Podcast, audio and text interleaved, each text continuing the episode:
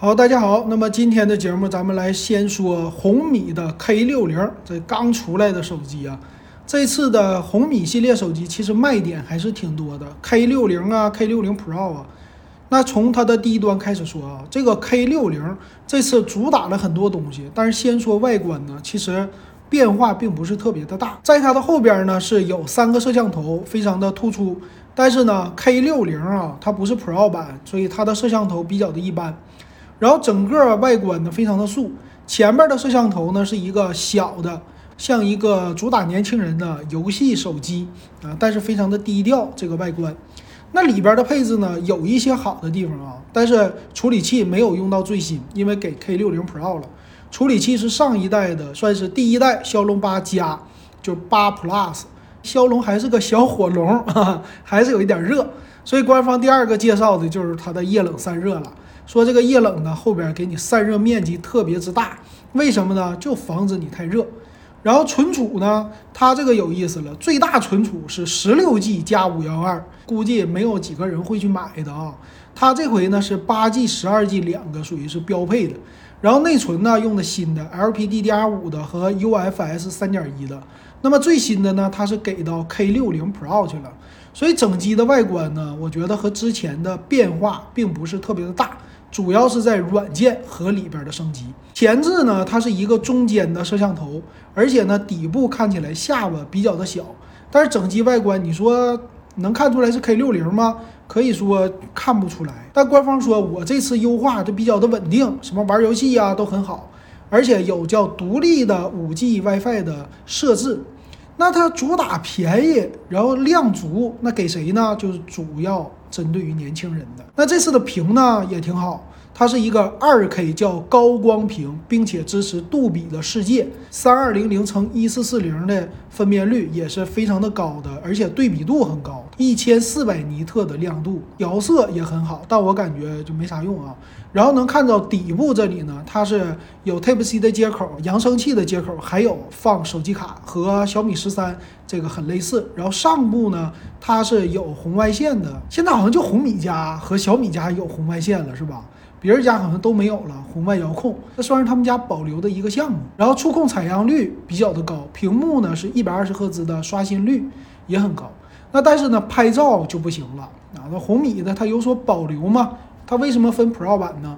这普通版呢，它是后置六千四百万像素主摄，八百万像素超广角和一个两百万像素的微距啊，这个没有任何的变化啊，和之前的几代没什么区别，但是。好处，它支持光学的防抖。前两天我拍个视频，这一说 IMX 八百索尼的传感器，这被一顿骂啊，那没事儿，这个回头咱们再说。它支持呢万物追焦，啊，这次小米家好像是小米的米 UI 十四升级了以后，拍照和摄像方面都支持这个了啊，这个软件层面优化了很多。再有呢，拍照的时候支持叫胶片模式，应该是滤镜，说有七种的滤镜。还有一个，这是重中之重，说它普及了无线充电。那充电呢，它最高是六十七瓦的充电，而且电池是五千五百毫安的，这个电池比较的大了，而且还带无线充电，是有三十瓦。反向充电呢，一般它应该有个十瓦的，但是没有介绍啊。所以搭配说车充。这个挺好的啊，给你用起来很不错的啊。这个屏下指纹解锁好像现在知道的不是特别多，因为都是人脸识别了，而且呢叫支持暗光解锁和心率检测。哎，心率检测这个我觉得挺好玩的，手指一放就有了。然后后边呢带 NFC，那这次也是主打大学生用的，什么呢？校园通卡还有交通卡。你看它这个为什么这么做呀？就是红米系列主打卖给年轻人，便宜啊。后边玩游戏，X 轴的线性马达，蓝牙五点三，还有双扬声器的支持啊。看电影啊，声音会很不错。然后最后就是有一个素皮版，多了一个，就小米十三这次推出的嘛，他们也有了。红米 K 六零，看看详细参数就知道有哪些猫腻了。首先呢，它的厚度还是很厚的，八点五九毫米，重量二百零四克。这个重量我觉得偏重，而且素皮版是八点七九毫米，在二零二二年底，它宣称是二零二三年的手机，厚度还做这么厚，这不应该啊！应该是薄一点的哈。处理器也是上一代的新一代骁龙八加，内存呢是八个 G。十二 G 和十六 G，存储一百二十八、二百五十六、五百一十二，内存呢是 LPDDR 五的，存储呢用的都是 UFS 三点一的。那怎么来选择呀？十六个 G 内存呢，我觉得没有什么太大用处啊，太高了。那屏幕呢比较好，它是两 K 屏，三二零零乘一四四零，一百二十赫兹的刷新率，而且是大的一千四百尼特的高亮度，所以这块屏幕的素质，看电影啊、看书啊、玩游戏都是很不错的。但是摄像头不行了，后置六千四百万像素的主摄，前置一千六百万像素的摄像头，而且呢后置两个凑数的摄像头，八百万像素的超广角和两百万像素的微距。并且这个是多年没有变的一种形式了，只是在软件层面做一些优化。但是呢，支持最高八 K 的视频拍摄。那电池呢，五千五百毫安的，并且支持六十七瓦的快充，还有无线充电，算是普及了无线充电。而且默认给你带六十七瓦的充电器啊，这一点挺不错的。五千五百毫安的电池还是比较经用的啊。那双频的 WiFi 支持 WiFi 六，叫增强版。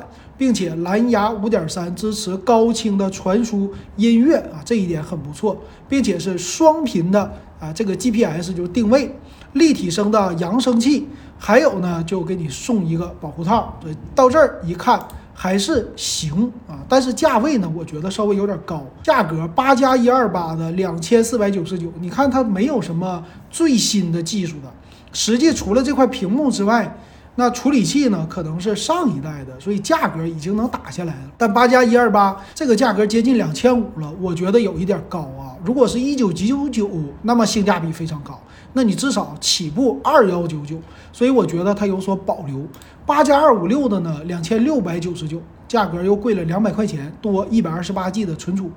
然后就是十二加二五六的起步了，二九九九的售价。以前他们家的。K 系列，比如说 K 三零、四零、五零，当年呢十二加二五六的，最后做到两千四百九十九，所以呢贵五百块钱是正常的啊，所以等着降价吧，降五百，我觉得才是它的正常售价。十二加五幺二的是三千二百九十九，从这个版本开始就不值得买了，为什么？太贵了，过了三千你就去看 K 六零 Pro 了。最贵的十六加五幺二的竟然是三千五百九十九，那你买这么大的内存干什么呀？